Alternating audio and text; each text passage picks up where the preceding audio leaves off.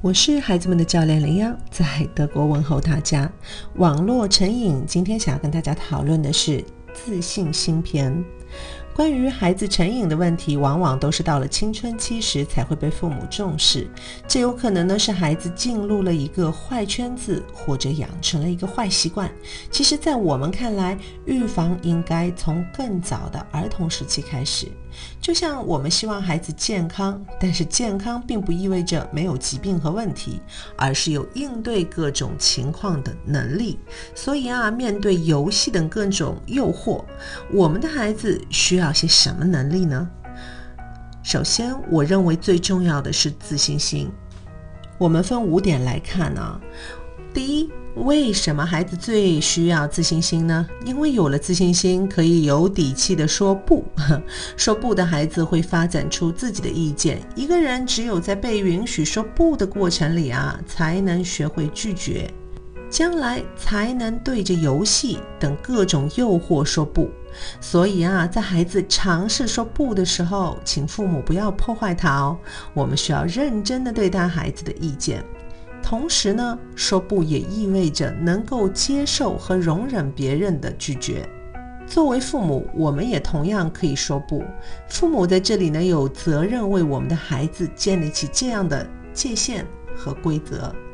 第二点呢，最重要的是父母敢于信任自己的孩子。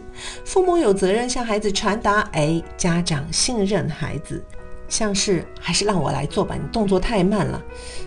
这个你不会理解的。这类的话，都可能会阻碍孩子的自信心养成，所以孩子就会开始自我怀疑。那孩子变得不确定，就不再具有尝试新事物的勇气。所以啊，恳请家长给自己的孩子足够的信任和尊重，从而呢鼓励他们信任自己。第三点就是教会孩子有意识的肢体语言。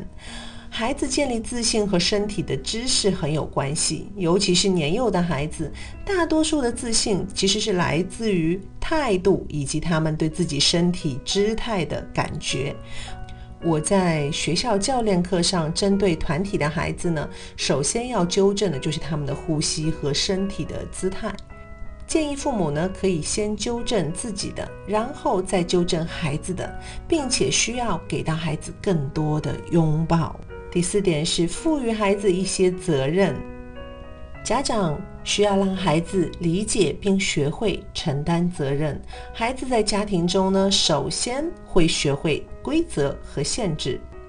当然，作为父母的我们也有责任关注孩子是否有太大的压力或不知所措，让孩子尽早的学会自己承担适当的责任与风险。有了这份责任心的孩子呢，也相对更不容易成瘾。我们可以根据呃孩子不同年龄段呢来分配一些责任任务，比如说喂宠物啊，自己穿衣服啊，自己规划零花钱，自己做作业，收拾干净自己的房间等等。第五点呢是。尊重并提升孩子自己的长处，就如我一直在强调的，我们家长通常只把注意力集中在我们孩子的弱点上。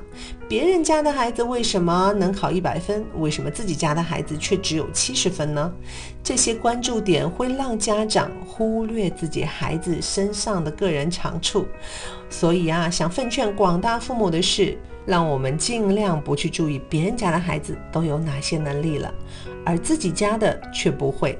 相反，请注意，哎，我的孩子特别擅长什么？嗯，我的孩子有哪些可爱之处？我的孩子有哪些优点？不断的通过赞美孩子的这些长处，给予孩子个人发展的空间，并给予孩子安全感。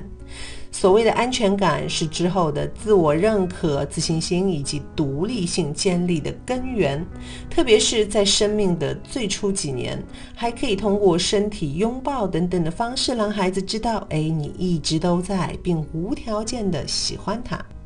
今日互动，很多抱怨自己孩子不够自信的父母，请自查一下，哎，自己是否真的信任自己的孩子呢？如果喜欢我的分享，欢迎点赞转发，谢谢你的宝贵时间。